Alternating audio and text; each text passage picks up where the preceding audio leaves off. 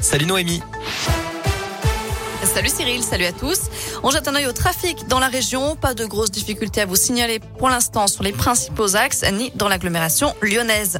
À la une, une personne placée en garde à vue ce matin dans l'enquête sur la tuerie de Chevaline, un quadruple meurtre dans cette commune de Haute-Savoie qui reste non élucidé près de dix ans après les faits.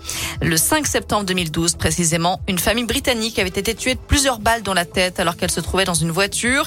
Un cycliste avait également été abattu.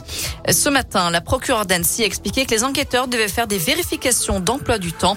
En parallèle, des perquisitions sont en cours. Notez qu'un pôle judiciaire dédié aux affaires non élucidées, justement, va ouvrir ses portes à Nanterre le 1er mars prochain. Ce sont les fameux code case. C'était une demande de nombreuses familles de victimes, mais aussi des magistrats et des enquêteurs. Il va donc hériter de 173 affaires non élucidées en France et 68 procédures de crimes en série. Un délibéré rendu aujourd'hui dans le procès du drame de Neuville-sur-Saône. C'était en mars 2018, souvenez-vous. Un père de famille avait été tué dans un manège. Les nacelles de l'installation s'étaient affaissées d'un coup, tuant cet homme d'une quarantaine d'années. L'accident avait fait également plusieurs blessés, dont le beau-fils de la victime qui se trouvait avec lui au moment des faits. Lors du procès, le parquet avait requis trois ans de prison, dont deux avec sursis à l'encontre du propriétaire du manège et huit mois de prison avec sursis et 5000 euros d'amende pour le contrôleur du manège. Un ancien bénévole d'un club de foot de Saint-Priest soupçonné d'agression sexuelle sur mineurs est jugé aujourd'hui devant le tribunal correctionnel de Lyon. Plusieurs enfants avaient déclaré avoir subi des attouchements entre 2014 et 2020. Allez, c'est parti pour les soldes d'hiver. Quatre semaines de réduction. Les Français ont donc jusqu'au 8 février pour en profiter et rassurer les commerçants qui craignent que la crise sanitaire et le retour obligatoire au télétravail trois jours par semaine diminuent la fréquentation en boutique. Allez-vous faire les soldes cette année? C'est la question du jour sur radescope.com. De son côté, le Sénat a modifié le projet de loi sur le pass vaccinal hier soir.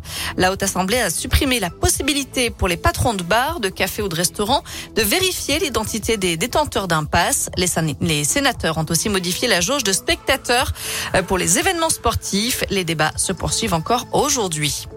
La France a procédé au départ volontaire de 5000 migrants en 2021, une procédure prévue pour inciter les étrangers en situation irrégulière à retourner dans leur pays d'origine.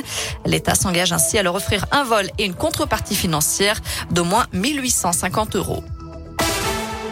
Un mot de sport avec le biathlon à suivre cet après-midi. La Coupe du Monde fait étape à Ruppolding en Allemagne. Les Français Fillon Maillet et Jacqueline sont premiers et deuxièmes du classement général. Côté météo cet après-midi, pas de grands changements, reste dans la grisaille, beaucoup de nuages. Météo France annonce que ça devrait s'éclaircir davantage en fin de journée. On verra si ça se concrétise. Les températures sont toujours fraîches, comprises entre 0 et 4 degrés en Auvergne-Rhône-Alpes. Merci.